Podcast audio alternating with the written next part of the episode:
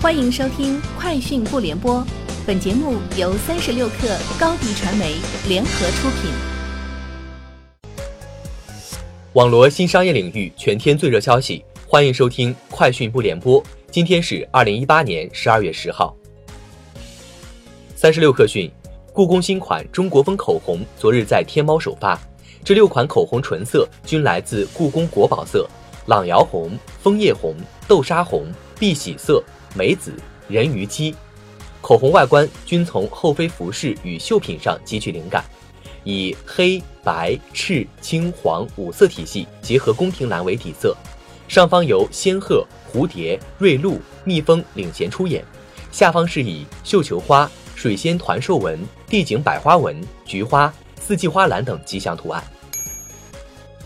腾讯音乐娱乐集团正准备在纽约公开发行股票。估值可能达到二百四十五亿美元。该公司联席总裁谢振宇和谢国民即将成为亿万富豪。如果腾讯音乐的发行价达到招股说明书提供区间的上限，那么谢振宇的财富将达到九点五二亿美元，谢国民达到九点二二亿美元。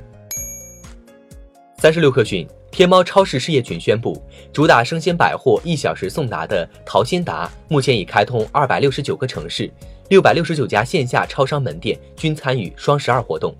其中华东门店数占到二百九十家。此外，阿里巴巴近日宣布成立天猫超市事业群，整合原有天猫超市和淘鲜达业务，并和阿里大生态内的大卖场、超市等合作伙伴紧密合作，推进线上线下一体化的超市新零售模式。全国首单区块链理赔、首张一条龙区块链电子发票今日分别在浙江台州、广东广州落地，背后均引入的是蚂蚁区块链技术。这两个新场景共同的亮点在于，他们运用区块链技术实现了整个流程的闭环，保险对象从申请到收到理赔款全程只需要五秒钟，消费者从开发票到报销到账也只需要一分钟。此前这些流程动辄要一个月甚至更久的时间。三十六氪讯，百度声明称，用户从好看视频 APP 分享优质视频内容到自己的朋友圈，不存在诱导分享、网赚成分。而腾讯旗下某些视频类产品仍能在朋友圈公开分享，邀请好友赚现金和看视频得红包类的活动，令我们对违规等名词的定义也产生了极大的困惑。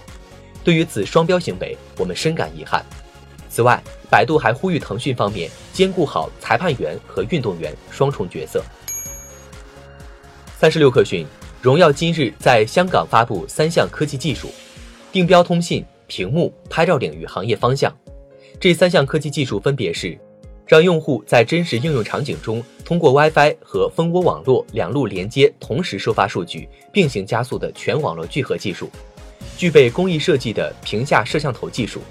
拍照高清的四千八百万 AI 超清摄影技术。三十六氪讯，对于明年的手机市场，vivo 执行副总裁胡百山认为，大盘还会继续下滑。胡百山称，希望通过创新能让大盘少下跌，促进消费者为我们的创新买单。关于折叠手机短期内的前景，胡百山并不看好。他说：“我不认为明年柔性屏会很火，